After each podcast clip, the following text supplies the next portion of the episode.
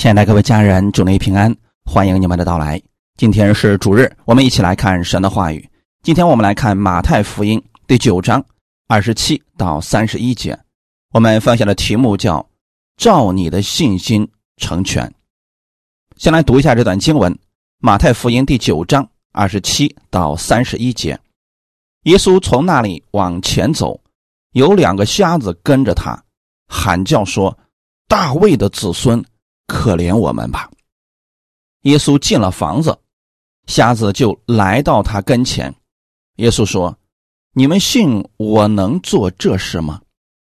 他们说：“主啊，我们信。”耶稣就摸他们的眼睛，说：“照着你们的信，给你们成全了吧。”他们的眼睛就开了。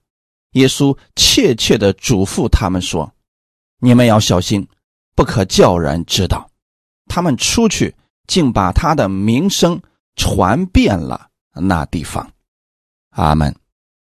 先来做一个祷告，天父，感谢赞美你，再次开始我们新的一周的生活。你的话语是我的力量，是我的帮助，更是我随时的供应。我愿意先来到你的面前，借着你的话语赐下力量。启示给我，让我带着美好的盼望去生活。今天借着这样的话语，也赐给我信心，让这信心进入到我的生活当中，让我在生活当中更多的能够经历你的同在。把下面的时间交给圣灵，也借着这话语更新我们的心思意念。奉主耶稣的名祷告，阿门。今天我们分享的题目叫。照你的信心成全。生活当中，我们很多时候一些事情没有成全，神没有按我们的方式立刻成全。我们很多人会有怀疑，说是不是因为我的信心不够，还是因为我最近又犯罪了，所以神不愿意给我成就呢？很多人会把焦点放在我们自己的信心上，那这个信心又如何能够产生呢？大小又如何来界定呢？信心到什么程度，神才给我们成就呢？这是一个非常模糊的概念，因此我们要正确的认识神，他给我们的话语，让我们在他的话语当中领受正确的信心。先来看一下故事的背景：马太福音第九章二十三到二十六节，耶稣到了管会堂的家里，看见有吹手。有许多人乱嚷，就说：“退去吧，这闺女不是死了，是睡着了。”他们就耻笑他。众人既被撵出，耶稣就进去拉着闺女的手，闺女便起来了。于是这风声传遍了那地方。今天咱们讲的这两个瞎子是如何知道耶稣的事情的呢？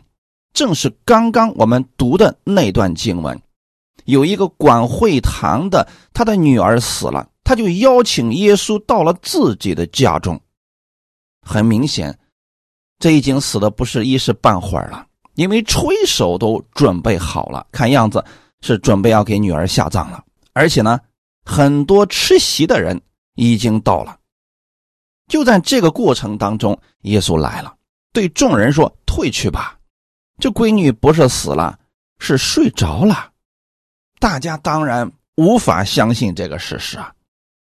所以众人被撵出去之后，耶稣就进到了房间里边，拉着这管会堂女儿的手，这个闺女便活过来了。这一件事情传遍了那个地方，因为这是一件非常稀奇的事情。耶稣竟然让死人都复活了。正是因为发生了这样的神迹，这样的见证，在那个地方，几乎人人都知道了。于是，这两个瞎子也听到了这样的事情之后，他要寻求耶稣。这都回到了我们今天的本文。耶稣从那里往前走。有两个瞎子跟着他，很明显他们是听说了耶稣的事情。行为是信心所结的果子。如果一个人有信心，他一定会带出行为来。我们也可以透过他当下的行为判断他有没有信心。这两个瞎子跟着耶稣是想得医治，他们为什么会有这样的想法呢？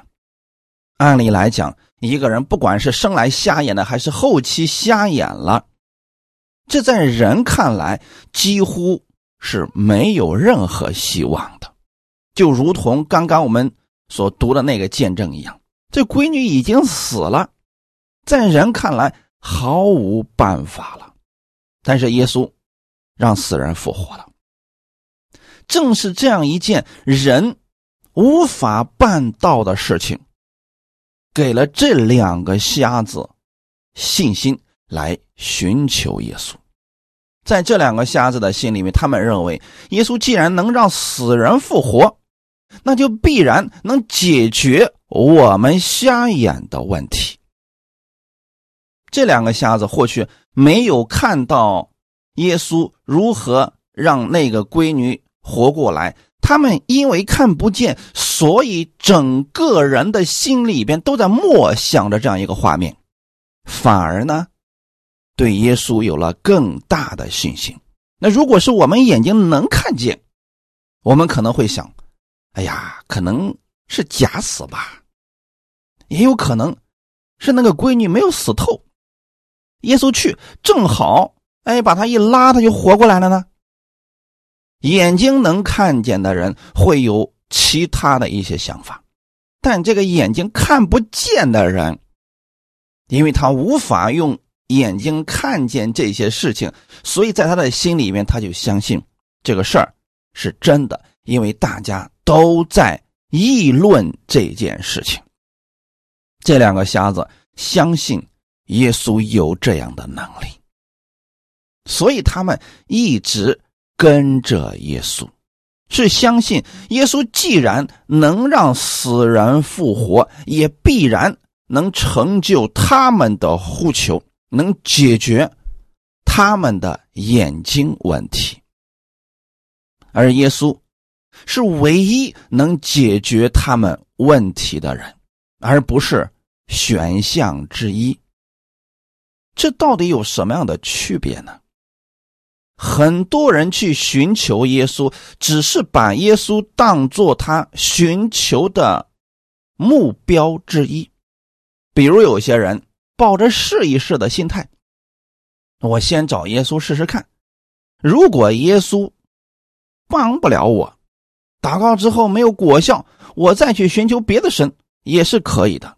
你会发现，这就是他们有其他的选项。那这样的人很难从耶稣那里得着什么，这就是心怀二意的人，他们从耶稣那里得不着。今天我们在服侍其他人的时候，也要注意这一点。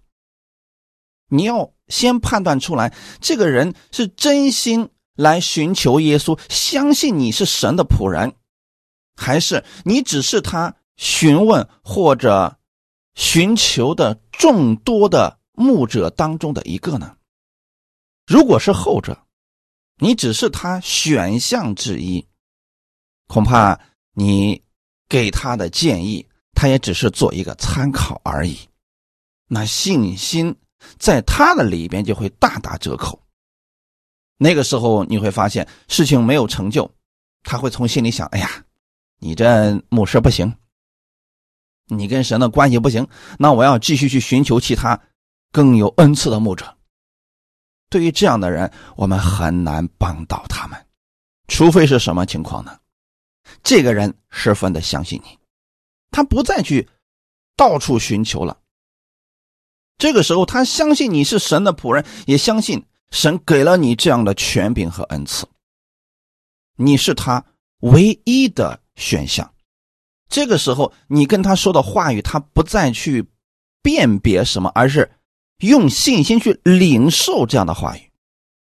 那就能够出现神迹。前段时间，我们去给一些人分享的时候，那当时有一个年龄比较大的一个姊妹，她是因为眼睛模糊看不见东西，即便是离得很近都看不清，在不断的听到的过程当中，分享的过程当中，他的眼睛开了，能看清了。这就是说，当时他已经不去寻求别的东西了，就。透过我们所讲的这些话语，他一直在领受，一直在领受，一直在领受。突然，信心到了那一步，他看见了。今天这两个来寻求耶稣的瞎子，因为他们知道人救不了他们，人根本帮不了他们，所以他们。来寻求耶稣是他们唯一的出路。今天，当你遇到问题的时候，对你而言，耶稣是你唯一的依靠，还是你其中的依靠之一呢？这是我们一定要去仔细默想的。那可能有人说了：“那我今天得病了，难道我吃药就不算有信心了吗？”我去寻求医生，也不算有信心了吗？当然不是。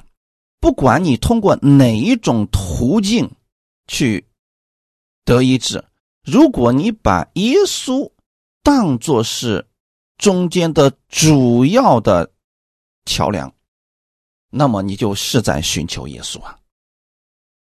可是有些人他是有神，不去依靠神，他放弃了。耶稣而专门去寻求人，这个时候吧，有时候很难达到他想要的结果。而这个人心中所信的，其实是别的东西。我给大家举一个圣经当中的例子，《历代志下》十六章十二到十四节，《历代志下》十六章十二到十四节，亚萨作王三十九年。他脚上有病，而且甚重。病的时候没有求耶和华，只求医生。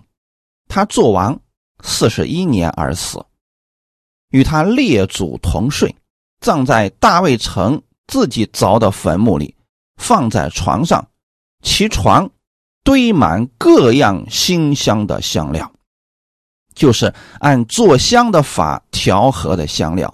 又为他烧了许多的物件，阿门。这是圣经当中很奇怪的一个记载。亚萨做王三十九年，后来的时候他脚上有了病，而且非常的严重。按理来讲，作为一个王，你应该是比百姓更亲近神的才对呀，否则你用什么去治理百姓呢？很明显，亚萨他不是一个寻求神、按神话语而行的人。在他做王期间，有敌人来入侵的时候，他去求告地上的王去帮助他，也没有求告耶和华。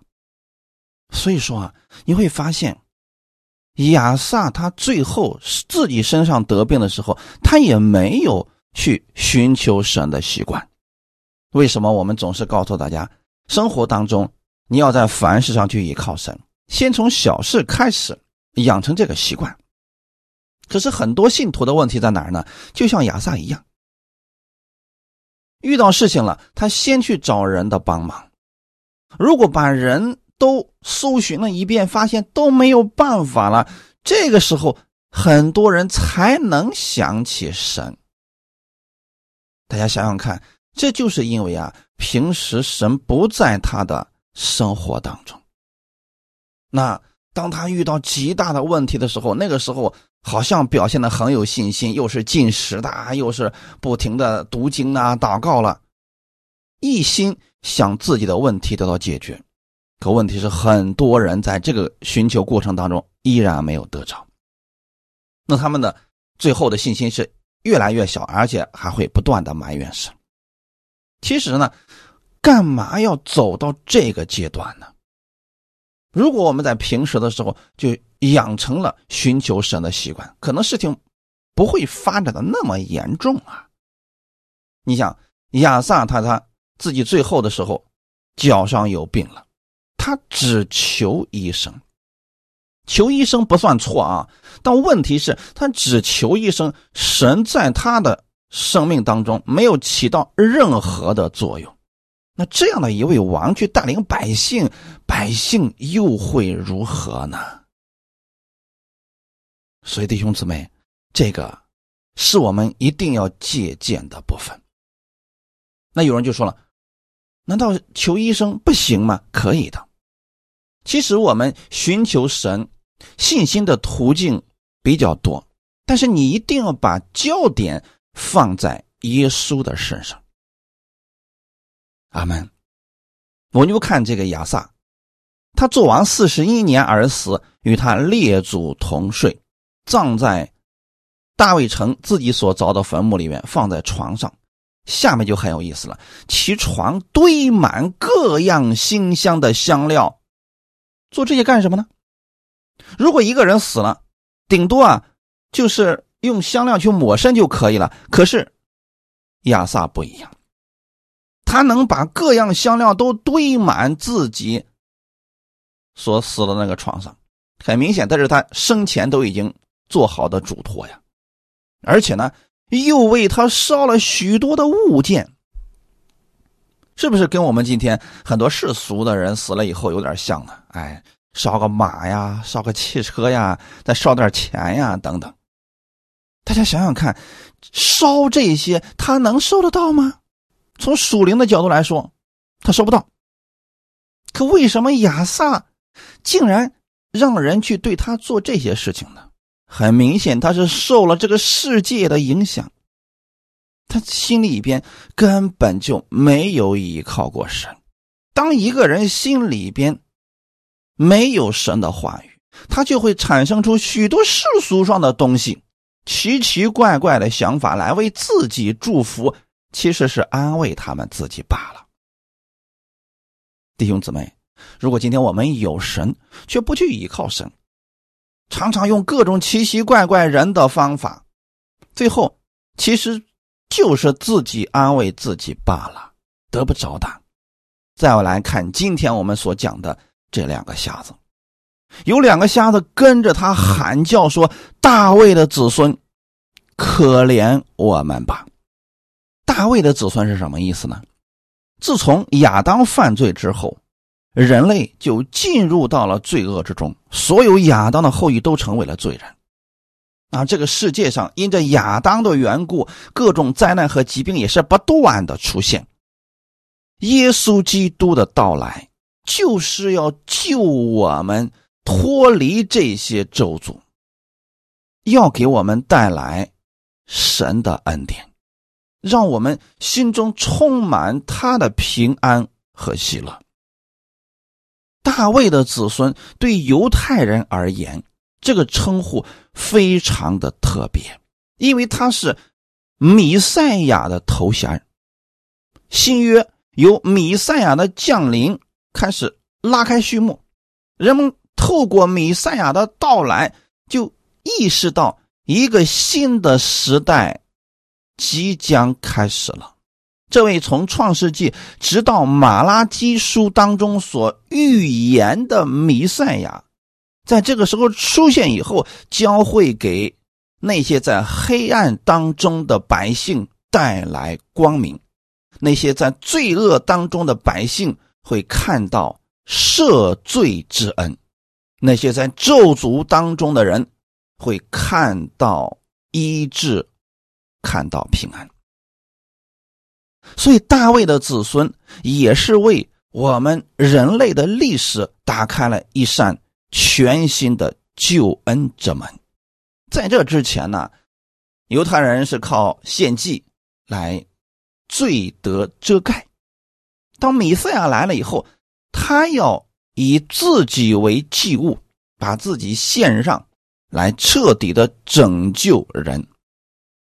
所以在马太福音当中，把主耶稣的家谱追溯到大卫，乃是要提醒世人，神应许大卫说他要做弥赛亚的先祖的话，是应验在耶稣基督的身上。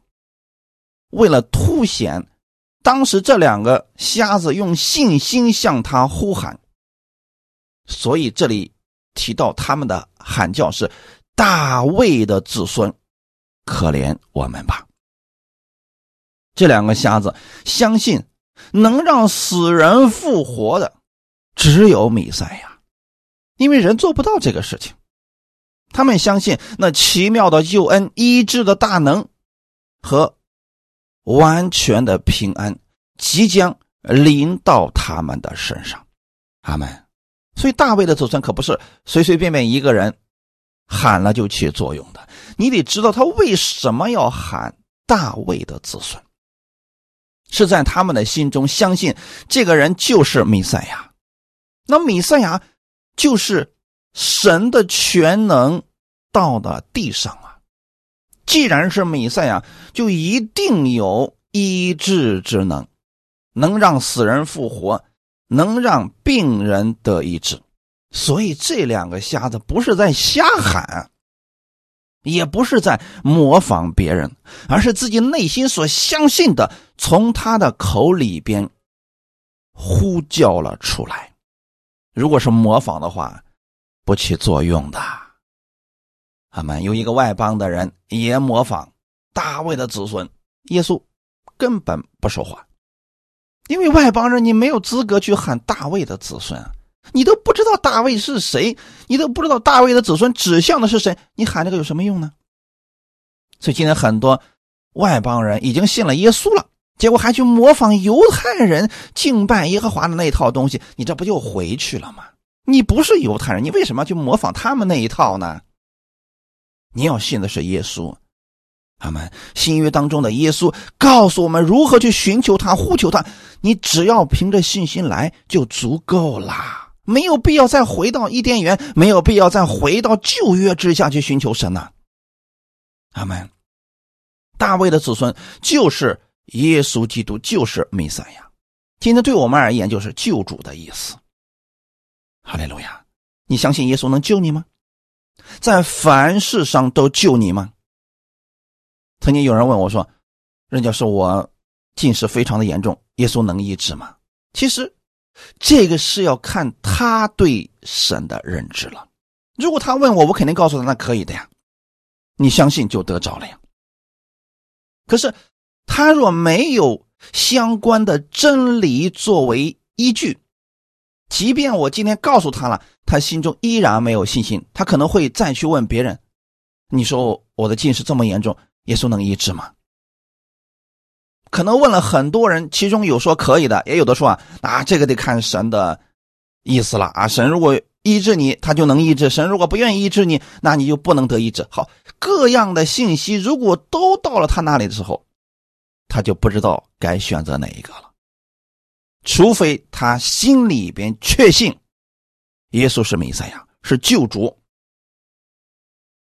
那么他必然能够得着这最终的答案，他就不会再去寻求人了，他会不断的寻求神，透过神的话语得着力量，得着信心，最后就看见了呀。阿门。其实我们得到这些不难，怕的是我们里边有不同的话语。怕的是我们里面有其他的想法，这些会减弱神话语的大能。这两个瞎子不是这样的，他只寻求耶稣，在他们的心里边也只有耶稣能救他们了。所以耶稣对他们说：“你们信我能做这事吗？”其实，耶稣问这两个瞎子这个问题，是想肯定他们的信心，而不是疑惑。他们的信心，阿门。我们一定要正确的来理解啊，因为今天也是有很多人跟从耶稣，也去教会，也听到，也祷告，但他们信的乱七八糟，什么人的话语都信，什么样的道都听，到最后他不知道哪个是正确的，听起来好像都对，但是真正让他去应用的时候，他就不知道怎么办了。因为我们知道五重指示，每个人从神那里得到的职分不同，恩赐不同，给出来的方法也不一样的。如果你把这些都领受过来，在你的里边，不是对你有益处了，反而会产生一些混乱，让你不知所措了。但是今天我要告诉大家的是，你要根据你的信心，从神那里领受这样的启示。阿门。因为只有你去寻求耶稣的时候，你这个信心是确定的。只有你在神的话语当中不断的去认识他的时候，你这个信心才能稳固的增长啊。罗马书第十章十七节就说了：“信道是从听道来的，听道是从基督的话来的，一定是从基督的话。如果你寻求太多的人，人给你的话，那可是乱七八糟的，可能你本来有点信心，最后也没了。你一定要知道，信心是从神的。”真理而来的，那可能有人就说了：“可是我不知道我现在的信心到底在哪一步，那我究竟该怎么办呢？”所以我们在服侍其他人的时候，比如说这个人身体上有疾病，那我们就先问他：“你希望我们为你做什么呢？”那如果这个人说啊。我医生，你给我开了药了，我就是怕这个药的副作用太大，吃了之后会对我的身体造成伤害啊！我就想啊，神能够借着这个药医治我，又不让我能够有其他的副作用，那我们这个时候就知道他的信心是在药上。你不能说这不是信心啊，这是他的信心，现在就在这儿，也是正确的。所以这个时候你就可以问他一句：你信我能做这事儿吗？如果他说我相信你，那好，我们为这个药来祷告，奉主耶稣基督之名，借着这药医治我的身体，并且呢，能够让我的身体不受这些副作用的影响，这就可以了呀。这也是信心的体验啊，阿门。那这个人的信心，因为在这儿，所以你跟他这么一祷告之后，他也领受了，好，神借着这个药医治了他的身体，他也会感谢神的。那还有一种情况是什么呢？他认为药已经不行了，他必须去找医生，还必须找这个专业的医生。那这个时候我们就需要去问他：你希望我们为你怎么样祷告呢？他说：“哎呀，我呢就想去医院，你给我预备一个，让神给我预备一个专业的医生就好了。”那好，我们就一起为他祷告，让神给他预备一个非常专业的医生，这就可以了呀。因为他的信心在这里。我们就这样为他祷告。当然了，祷告之前你也可以问他一下：“你信我能为你做这事吗？”如果他说我信，那么好，我们一起为他祷告。因为这样的事情，我们一定要先问他的信心在哪里。阿门。还有一种是什么呢？就是他单单只寻求神，也不吃药，也不去看医生，单单的依靠神，这种信心也是存在的呀。但是这样的信心是不能模仿的，你不能把这样的信心强加给所有的人。可能有人就说了：“那如果让我有选择的话，我肯定选择最后一个呀，我不用去医院，也不用花钱去买药，直接让神医治我，多好啊！”是，从选择的角度来说，当然最后一个是最好的。但是不见得每一个人都有信心去领受这样的事情啊。拿今天咱们讲的这个故事来讲，两个瞎子直接来找耶稣医治他们的眼睛，有多少人有这样的信心呢？而这个是不能模仿的。我们也相信以色列地区的瞎眼的挺多的，但是得医治的毕竟是少数那几个。那为什么其他人不去呢？他们没有这样的信心。阿门。所以说，如果没有这样的信心的时候，即便他来寻求耶稣，他的心里就想：那万一不行怎么办呢？我已经祷告了，为什么还看不见果效呢？你看，其实这都是疑惑，就说明他的信心目前还没到这个阶段。我们如何去判断呢？就是我们有一件事情，我们知道，哎，只要这样做了，那我一定会得到这个结果。这就是当下我们的信心呢。我们去服侍别人的时候，一定要先确定一下他的信心在哪里啊。刚才我们举了三个例子，这三个都是信心，没有高低大小之分啊，只是这个人对神的认知程度不一样而已。阿门。你要真把你的信心告诉他，啊，说你去吃药就是没有信心，看医生也是没有信心，你就直接祷告神了。你这样告诉人，真的会害了别人的。他们没有这样的信心的时候，他们也会软弱跌倒，甚至说：“哎呀，神祷告不管用，神不爱我。”等等一系列各种负面的疑惑的话语都会产生的。因此，我们先要判断这个人的信心在哪里。那今天耶稣问这两个瞎子：“你们信我能做这事吗？”很明显，这两个瞎子的信心已经到了爆棚的临界点了。也就是他们已经相信耶稣一定能医治他们的眼睛，他们心里也知道自己在寻求的是谁，并且知道耶稣有这样的能力，他们的信心是坚定的。阿门，这是坚定的信心，可不是左右摇摆的，试一试看吧，不行我再换一个，等等，不是这样的。我们所信的耶稣基督，其实是这样的一位主啊，他那里的信心是无穷的、无尽的。你的信心到了哪一步，你领受哪个就可以了。耶稣基督在十字架上解决了我们罪的问题，为我们的罪流血牺牲，三天后从死里复活了。他已经胜过了死亡，胜过了疾病，胜过了各样的咒诅，所以这个疾病对耶稣来说并不难，难的是我们的信心从他那里领受的是多少的问题了。这两个瞎子认为，耶稣连死亡都胜过了，他都能够让管会堂的那个女儿从死里复活了，那我们。两个眼睛的问题肯定难不倒他呀！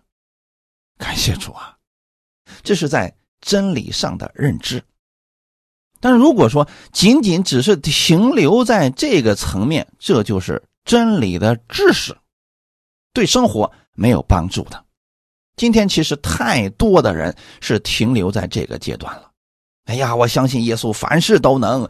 我相信耶稣已经为我的罪流血牺牲，三天后从死里复活了。哎呀，耶稣一定能够医治我这样的疾病等等，这些词他都能背过，甚至都能背得很溜的那一种。因耶稣说到边上，我已经得了医治。这些话语他都知道，但是如果没有进入生活，就是信心没有进入生活，那么他依然会疑惑，看不见结果的时候。依然会埋怨。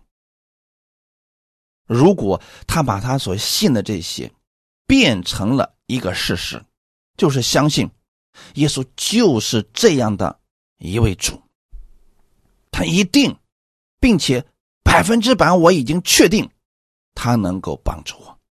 所以当他祷告之后，他就是期待着这个美好的结果来到。在这期待的过程当中，他不会去埋怨的，他会继续祷告。继续领受，继续相信的，阿门。我们不单单要知道耶稣是谁，耶稣有什么样的能力，我们还要知道他跟我是什么关系。我们还要相信他是爱我们的，阿门。耶稣基督不仅有能力拯救我们，他更有能力拯救我。耶稣基督是听我祷告的神，哈利路亚！这就是我们跟神之间的一个私人的关系。我鼓励大家读圣经的时候，或者说宣告的时候，都用第一人称。很多人说了：“哎呀，耶稣爱我们。”这个话听起来是好像是耶稣爱很多人。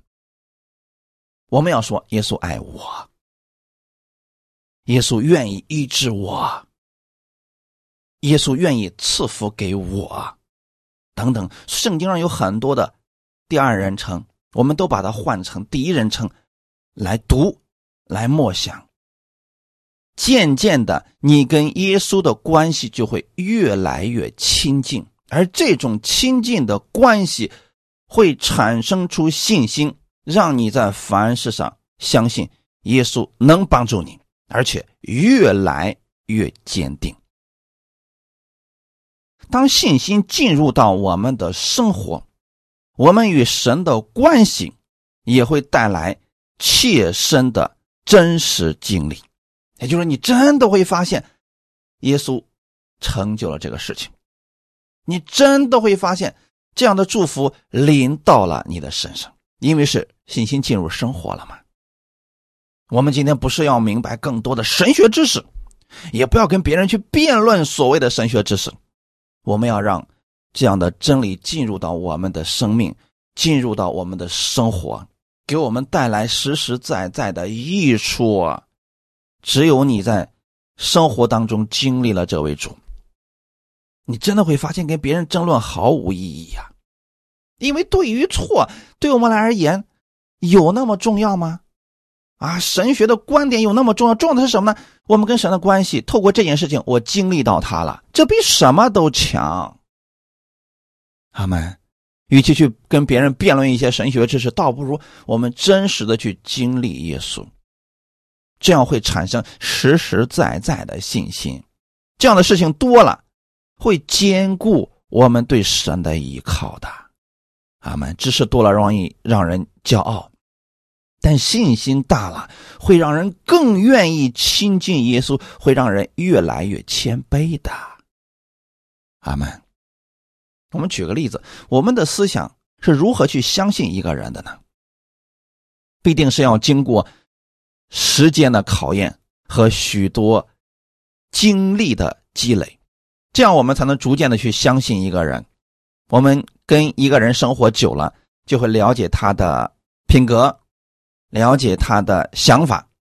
跟神其实也是一样的。很多人一开始只是觉得，哎，耶稣是救主，他能救我的生命。有的人是带着疾病来到耶稣面前，说耶稣是医生，他能医治我的身体。好，一开始他是这样的。后来呢？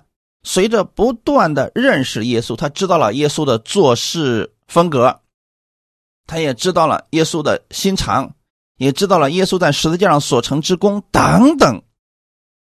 这样的真理逐渐进入他生活的时候，他整个人就发生了改变，我们属灵的生命就逐渐的长大成人了。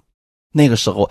他会在凡事上去依靠耶稣而生活，你就会发现他在家庭、工作、感情、经济等等的事情上，都非常乐意去寻求神，而不是像一些人实在没办法了，世人都帮不了了，这个时候我不得不去寻求神了，来到神面前卑躬屈膝的，像。乞丐一样祈求神给他一丁点的恩典，不是这样的。神并不愿意我们以这种方式来到他面前装可怜。我们是他的爱子，是神所爱的，是他眼中的同人。阿门。那我们要正确的认识我们的神是什么样的一位神。你只有说跟他有实际的经历了，而这些经历一定是在生活当中的。阿门！你在生活当中经历了神的话语，你对他的认知就会越来越多，信心也就会越来越大。随着我们不断的经历神的信实，我们的信心就长大了。每个人建立信心的过程也许不一样，但都是先从认识真理开始的。因为真理会产生信心，基督的话语会让我们产生信心的。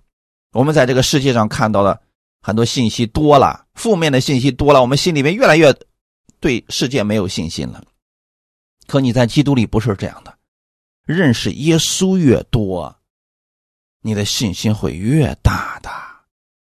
阿门。如果你听一些人的道，或者听一些信息，听了之后让你心里边乱七八糟、烦躁不安，把那些东西都取消了，不要关注那么多了，它对你生活已经产生影响了呀。阿门。所以说，鼓励大家把焦点放在耶稣的身上，放在基督的话语上。这样的话语，你领受的越多，默想的越多，你的信心就会越来越大的。就像今天咱们讲的这两个瞎子一样，他们眼睛虽然看不见，但他们的心眼已经打开了呀。在他们的心里面，他们已经认识到耶稣是弥赛亚。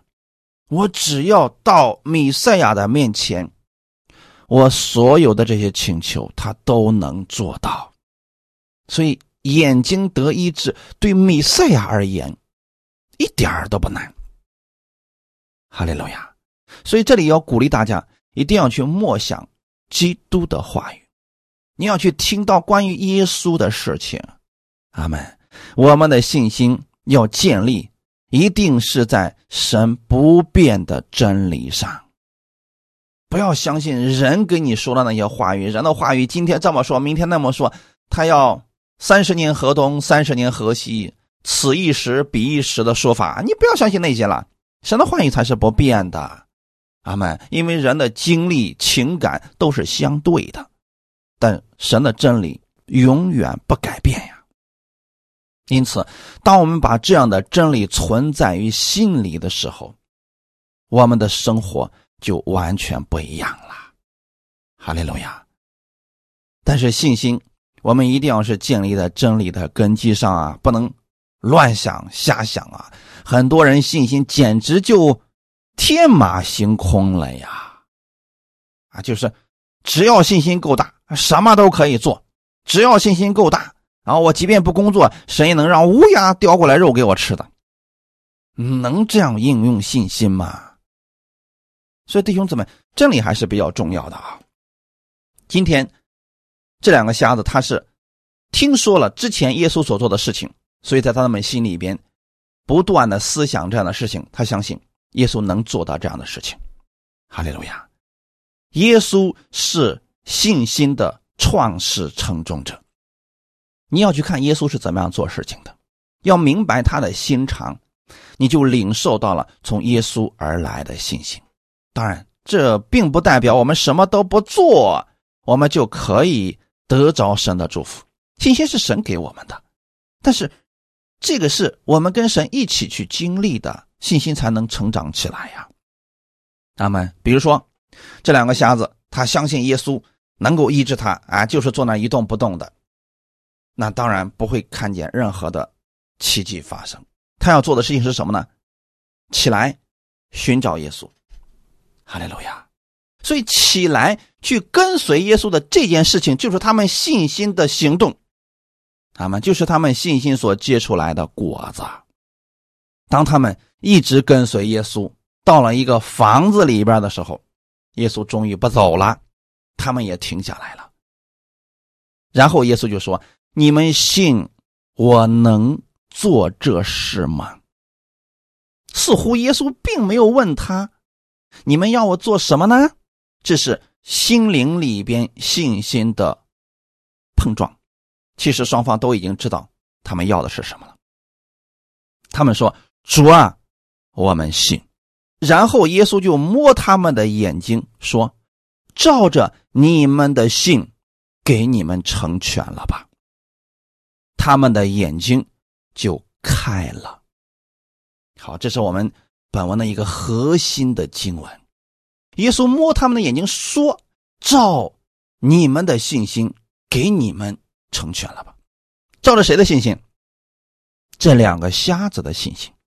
瞎子的信心到底是什么呢？所以有很多人就把路走到了一个死角，说：“这不还是瞎子的信心吗？瞎子如果没有信心的话，他就得不着医治呀。”没错，但是瞎子要信的是什么呢？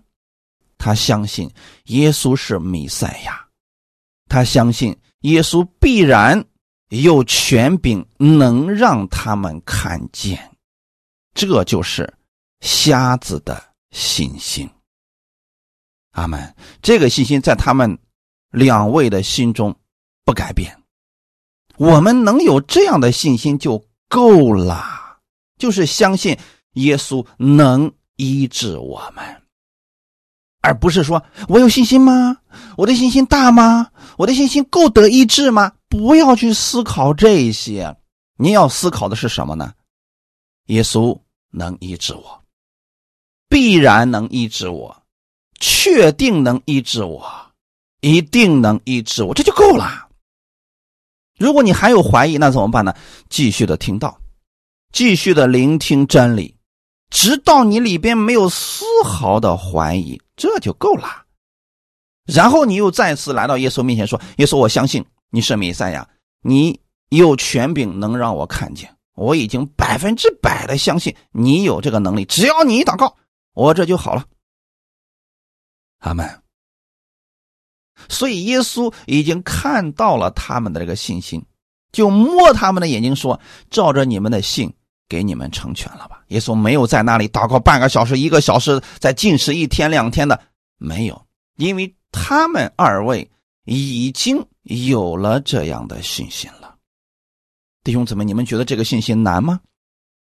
有人说：“哎呀，挺简单了呀，我也相信耶稣能医治我的眼睛，医治我的疾病啊。”好，那么在这里我们就稍微的做一个推演。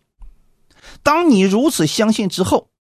比如说，你也祷告了，奉耶稣基督的名医治我的这个疾病。你祷告之后，要持续的相信，并且期待最终的结果出现。在这个过程当中，如果还有疑惑，那就继续祷告。但是怕的是有一些人祷告之后说：“那万一神没有听到怎么办呢？”其实这就叫做没有信心了。这个时候要干什么呢？不要去想，哎呀，是不是我的罪太多，所以神不医治呢？啊，是不是我的信心太小，所以神不医治呢？都不是，是因为你里边还有怀疑。那么，怎么样去掉这些怀疑呢？去听道，去读经，去认识基督的话语，或者说看一看别人的见证等等，都可以让你再次的建立信心。阿门。那这两个瞎子来到耶稣面前要求的是什么呢？能看见。耶稣有没有这样的能力呢？有。耶稣有没有这样的信心呢？有。所以，因为这两个瞎子是如此的相信耶稣，所以这部分相信的信心就成为了他们的信心。简单来讲，神那里信心是一百。如果你这里。有二十，那么从神那里就会领受二十的信心，这二十就成为了你的。如果你在这里有五十，那么从神那就会领受五十的信心下来。那如果你在这件事情上百分之百的相信耶稣，那么就会领受百分之百的信心下来。在神看来，这就是你的信心了。哈利路亚！所以不要把焦点总是放在你的身上，我有没有信心呐？等等。你应该相信的是，我这里边还有没有疑惑的？如果有，那我就借着神的话语除去所有的疑惑。我完全相信耶稣能做这个事情，无论周围的人怎么说，我都如此相信。这就成为了你从神那里领受而来的信心，也是你的信心了。马可福音十一章二十三到二十四节，我实在告诉你们，无论何人对这座山说：“你挪开此地，投在海里。”他若心里不疑惑，只信他所说的必成，就必给他成了。所以我告诉你们，凡你们祷告祈求的，无论是什么，只要信是得着的，就必得着。这段经文千万不要理解错了，可不是让我们没事干就对着一座山说：“挪开此地，投在海里。”不要去这么试验啊！这里主要讲的是什么呢？你的心里。不要有疑惑，你要相信神的话语必然会成就在你的身上。有疑惑怎么办呢？继续听到，继续建立信心，直到没有疑惑为止。那那个时候，神的这些话语就会成就在你的身上。凡你们祷告祈求的，无论是什么，只要信是得着的，就必得着，就里边没有疑惑啦。阿门。其实一个人在疾病当中的时候啊，他的信心真的是忽高忽低的。所以这种情况下，我一般都鼓励他大量的听到，顺序的听咱们的讲道，因为这样能帮助他建立稳固的信心。过去有个姊妹肠梗阻，体重一度到了六十斤以下，他的朋友就鼓励他不断的听我的讲道宣告，他呢也不乱听，就是。坚持如此去做，几个月过去之后，他的情况越来越好，现在体重已经到八十多斤了。他说他相信经上的应许，神必会让他足享长寿。感谢主，这就是他的信心呐。他能说出这样的话，也正是因为这些道、这些话语给他所产生出来的信心呐。阿门。这是有根基的相信，可不是天马行空的想象。主啊，我今天已经四十岁整了，主，你让我变成三岁小孩吧？你你甭管你怎么祷告，这个事情啊，它不能成就啊。这就是属于天马行空的想象了。我们接着看今天本文三十节到三十一节，他们的眼睛就开了。耶稣切切的嘱咐他们说：“你们要小心，不可叫人知道。”他们出去，竟把他的名声传遍了那地方。你有没有发现，这两个瞎子来寻求耶稣的时候，里面已经有信心了，充足的信心了。所以耶稣只是给他做了一个宣告：照你们所信的，给你们成全了。然后他们的眼睛就立刻开了。你说这个事情有多么的简单呀？阿门。因此啊，我们不要把这个医治啊，还有什么从神那里得到祝福想的特别的复杂。平时要让神的话语充满你的心里边。真的，你想获取这些的时候，只是一个念想，一个宣告就得着了呀。阿门。因为里边已经有了嘛，已经充满了嘛，所以就能够发出。如果里边没有，那怎么办？先让里边充满神的话语。阿门。他们的眼睛开了以后，耶稣当时是处于。自己传福音的考量，因为当时有很多的敌对者、扰乱者，所以耶稣说不要去告诉别人，是不希望自己的福音事工受到更大的拦阻。但是从这两个瞎子的角度来说呢，这个事你要让他不说，他实在太难受了呀。真实的信心带来了神迹，从而兼顾了他们的信心。此时，这个信心又产生了行为，是发自内心的为主做见证啊。所以这两个人传福音停不下来了，在过去这么多年当中，我们真的看到许许多多人为主耶稣传福音停不下来，因为他真的经历到了神的大能。你不让他传福音，他心里难受啊！他一定要把这个好消息告诉他身边的人，让他身边那些正在受苦的人、正在苦难当中的人都能够经历到耶稣的美好啊！可不是像一些人说啊，如果你不传福音，你就有祸啦！你这种方式。人哪有信心和力量去传福音？他越传越害怕，而是真正经历到了神的话语，经历到了这信心的大能，他忍不住的要去为耶稣做见证啊！阿门。最后我们看一段经文，《雅各书》第一章二十二到二十五节。只是你们要行道，不要单单听到，自己欺哄自己，因为听到而不行道的。就像人对着镜子看自己本来的面目，看见走后随即忘了他的相貌如何。唯有详细查看那全被使人自由之律法的，并且时常如此，这人既不是听了就忘，乃是实在行出来，就在他所行的事上必然得福。阿门。雅各在这里劝告我们，不要单单只是听到。还要把你所听的应用在生活当中。如果只是听了，那么就觉得知识我都懂了，而不用的话，其实就是自己欺哄自己了。这个像什么呢？雅各也给我们做了个比喻，就好像是人对着镜子看自己的样貌，然后呢，看见走后，转身就忘了自己长什么样了，这就是没有行出来嘛。而我们要做的是什么呢？详细查看那全被使人自由之律法，这就是基督的话语，基督的命令。唯有基督的命令让我们得自由。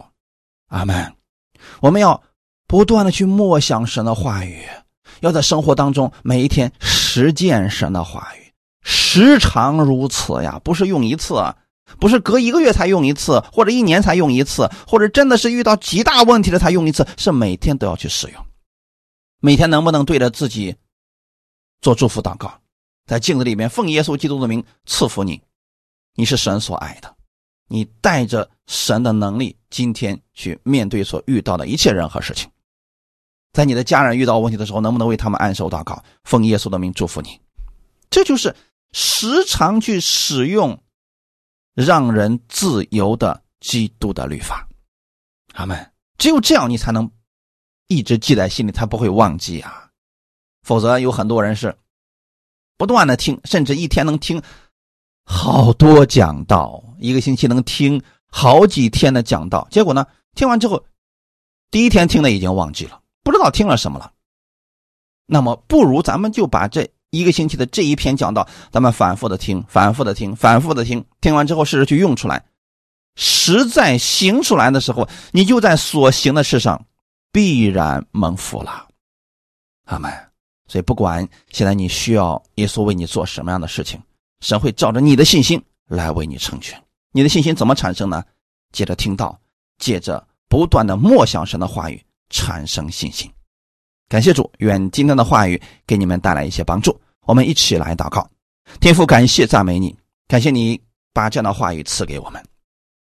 你是弥赛亚，是我们的救主。你不断救我们的生命，也会在生活当中救我们脱离凶恶，因为你爱我们，你愿意我们在凡事上依靠你而生活，因为我们需要你，需要你指导我们，需要你启示给我们，带领我们前行。新的一周开始了，我们不知道前面会遇到什么，但你知道，你有能力带领我们胜过我们所遇到的一切问题。有你与我们同行，我们不再惧怕。天父，谢谢你把耶稣如此宝贵的耶稣赐给我，让圣灵在我心里边与我同在。我相信，无论我遇到什么事情，耶稣他的真理会带给我亮光和启示，并且会让我在事情上得胜，看见你的荣耀。一切荣耀都归给你，奉主耶稣的名祷告，阿门。